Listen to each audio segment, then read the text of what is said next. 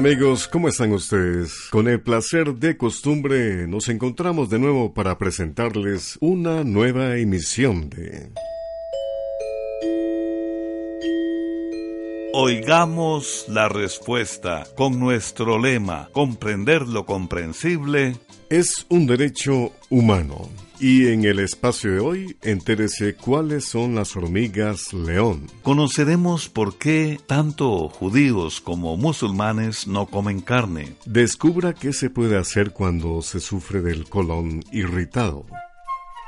Las respuestas a estas y más preguntas las compartiremos en esta nueva edición de Oigamos la Respuesta. Pónganse cómodos, tómense un cafecito, un fresquito, lo que gusten y arranquemos con Oigamos la Respuesta. Aquí está la primera consulta amigos y es del señor Harley Rojas Salazar. Nos escribe desde San Vito de Cotobruz, Costa Rica y nos pregunta ¿A qué grupo de insectos pertenece la llamada hormiga león? Qué características tiene, de qué se alimenta y qué zonas prefieren para vivir estos insectos. Escuchemos la respuesta. Le contamos a don Harley y a todos nuestros oyentes que las llamadas hormigas león en realidad no son hormigas. Este es el nombre que comúnmente se les da a las larvas de unos insectos que pertenecen a un grupo de insectos conocidos como neurópteros. Estos insectos neurópteros viven en muchos lugares del mundo, principalmente en lugares arenosos. Durante su desarrollo pasan por varias transformaciones, de huevo a larva, después a pupa, hasta que finalmente se convierten en el insecto adulto.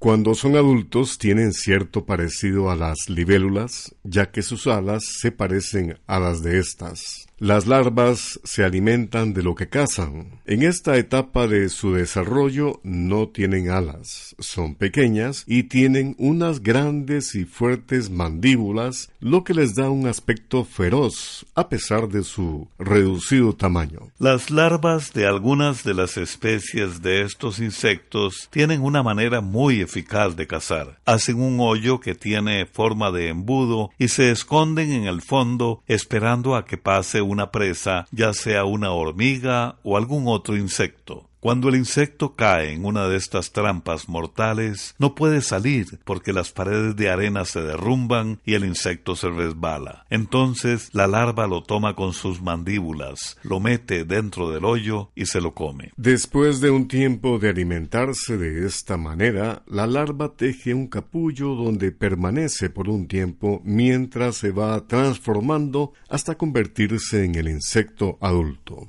Se dice que estas larvas son unos de los peores enemigos naturales de las hormigas. Posiblemente de ahí viene que se les conozca popularmente como el león de las hormigas o hormigas león, como también se les llama.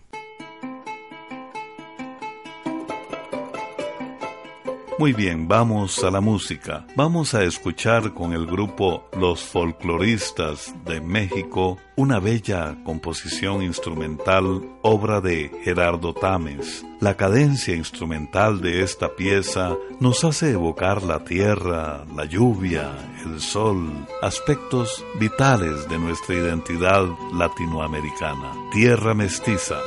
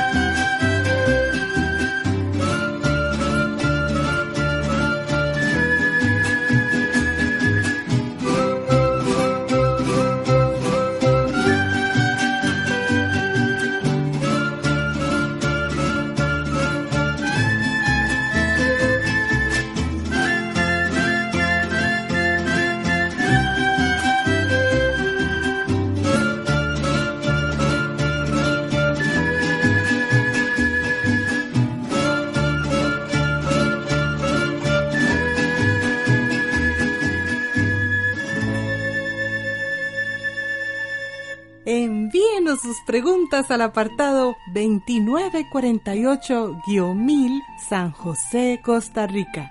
También nos puede contactar al correo electrónico isq.org o encuéntrenos en Facebook como Oigamos la Respuesta. Desde Punta Arenas, Costa Rica, nos escribe un amigo oyente que nos hizo esta consulta. ¿Por qué tanto los judíos como los musulmanes no comen carne de cerdo y de otros animales? Escuchemos la respuesta. Tanto en el libro sagrado de los israelitas, la Torá, como en el libro sagrado de los musulmanes, el Corán, se prohíbe comer cerdo, pues se considera un animal impuro. Muchas de las leyes que hay en estos libros sagrados vienen de antiguos conocimientos que ya existían en los pueblos del Medio Oriente, y parece que uno de esos conocimientos fue haber observado que alimentarse de ciertos animales podía causar enfermedades. El tema de los animales que se pueden comer, así como los que son considerados impuros y no se pueden comer, se explica claramente en el libro de Levítico, uno de los cinco libros que componen tanto el Antiguo Testamento de los cristianos como la Torá de los judíos. En esos libros se dice que el cerdo es un animal prohibido, así como también el camello, el conejo, los perros, caballos, águilas, buitres y avestruces. Otros animales prohibidos para los musulmanes son la carne de león, tigre, leopardo, las culebras, los gatos, los perros, las ratas, los monos, las águilas, las ranas y los cocodrilos.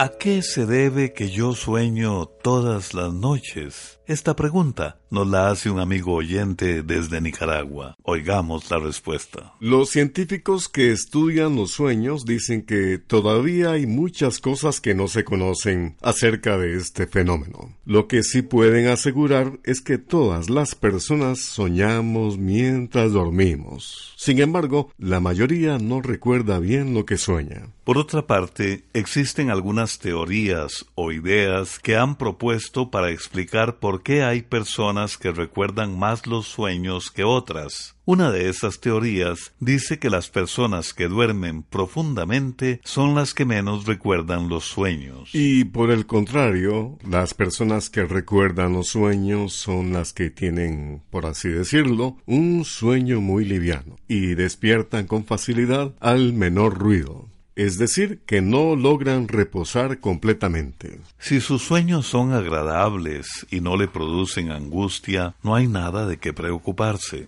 Pero si tiene pesadillas con alguna frecuencia, podría ser síntoma de algún problema de ánimo que valdría la pena consultar con un psicólogo.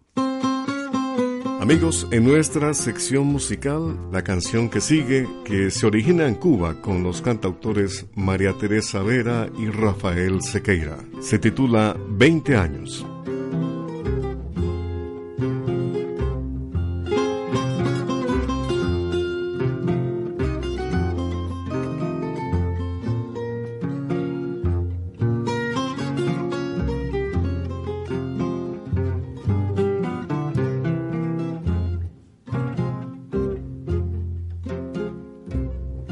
Que te ame si tú no me quieres ya. El amor que ya pasado no se debe recordar. Fui la ilusión de tu vida. un día lejano ya. Hoy represento el pasado,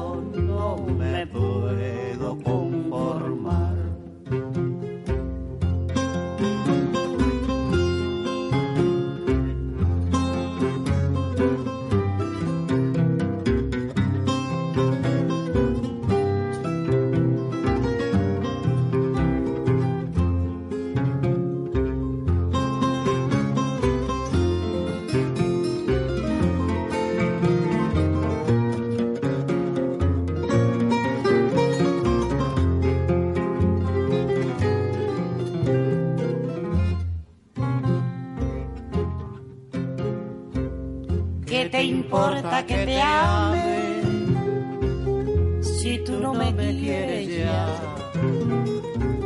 El amor que ya ha pasado no se debe recordar. Fui la ilusión de tu vida un día lejano ya. Hoy represento el pasado, no me puedo conformar.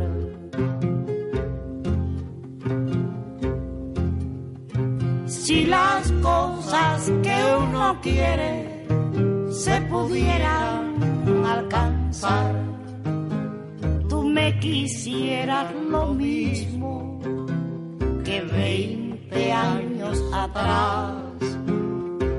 Con qué tristeza miramos un amor que se nos va. Es un pedazo del alma que se arranca sin piedad.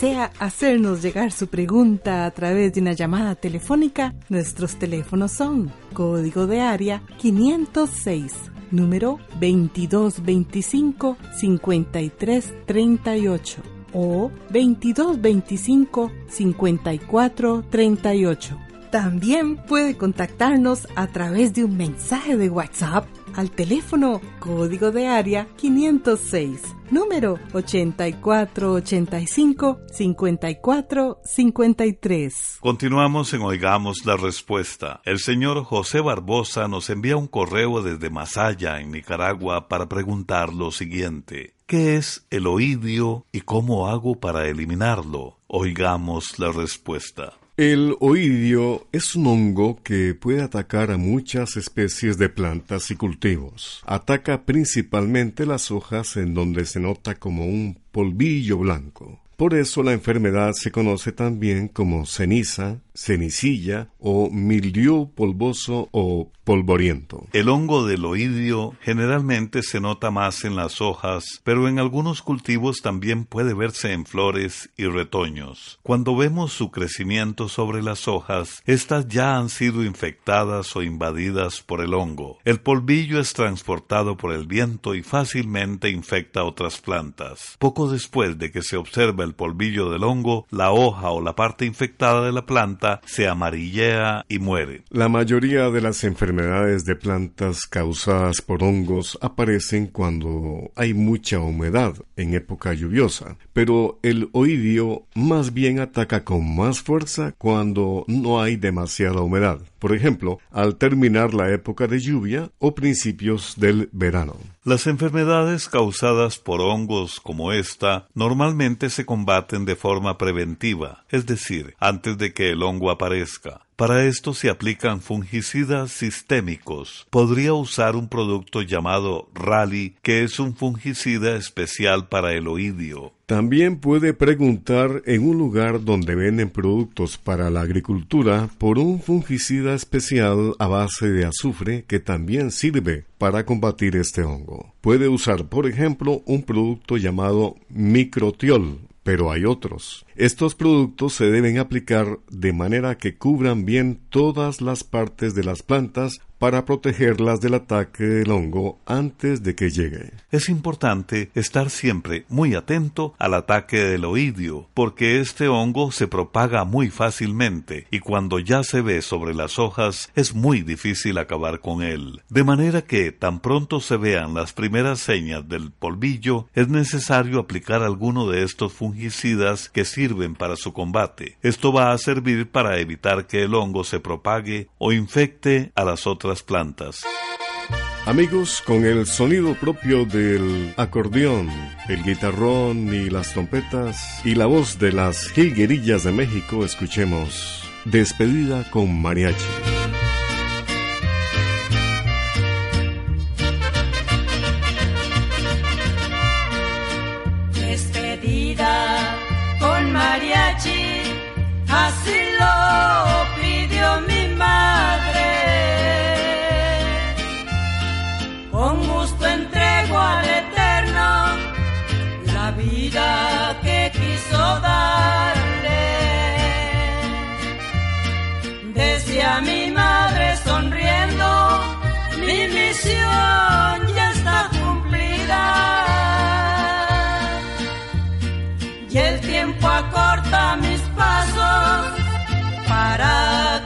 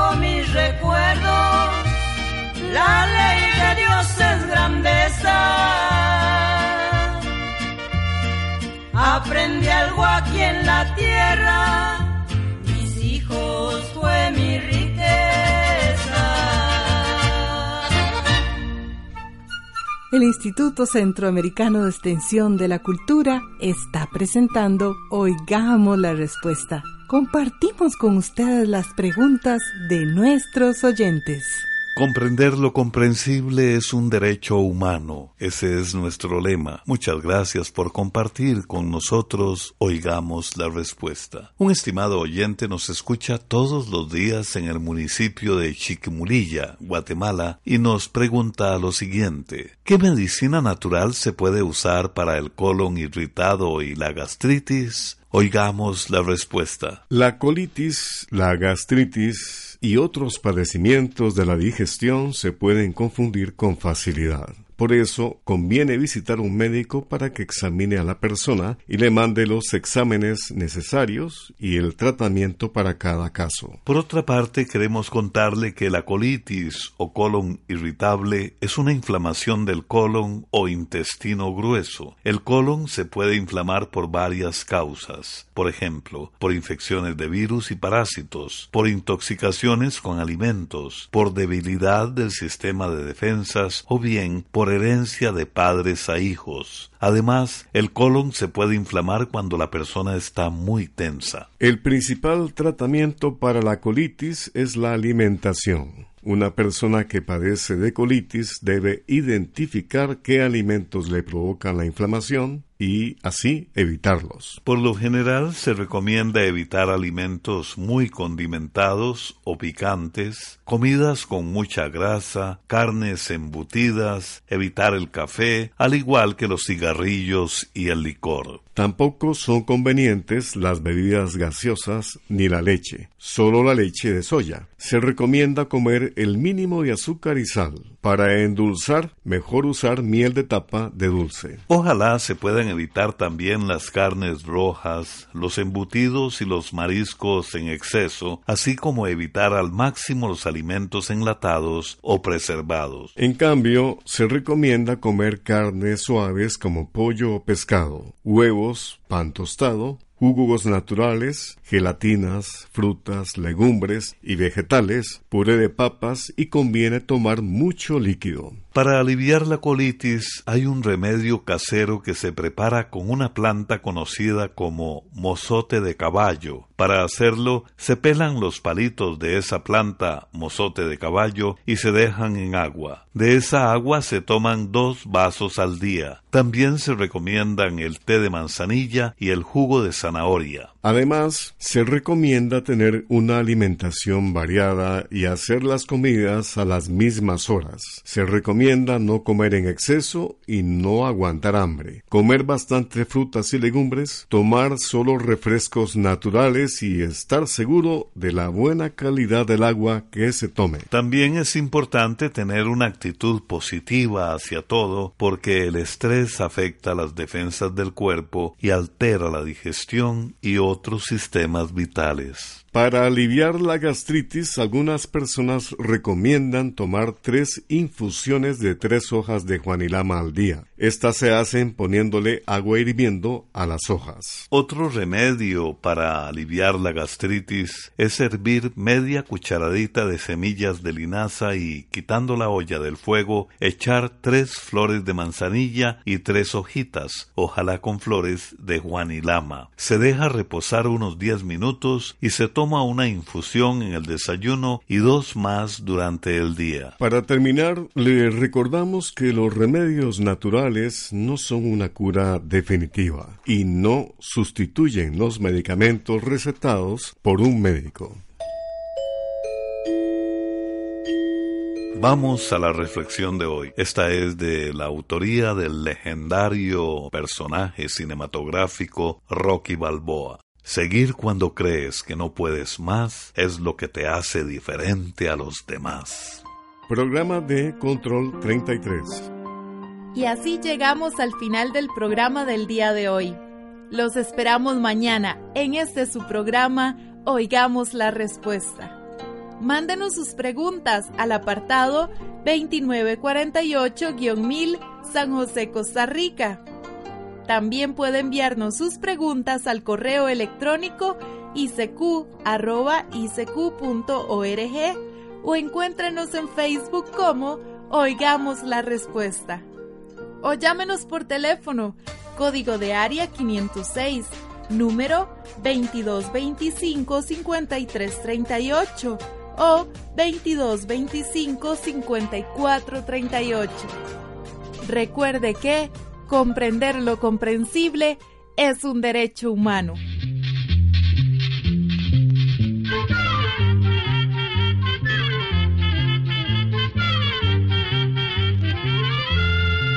Llegó el momento de despedirnos. Se va a la escuela va cantando.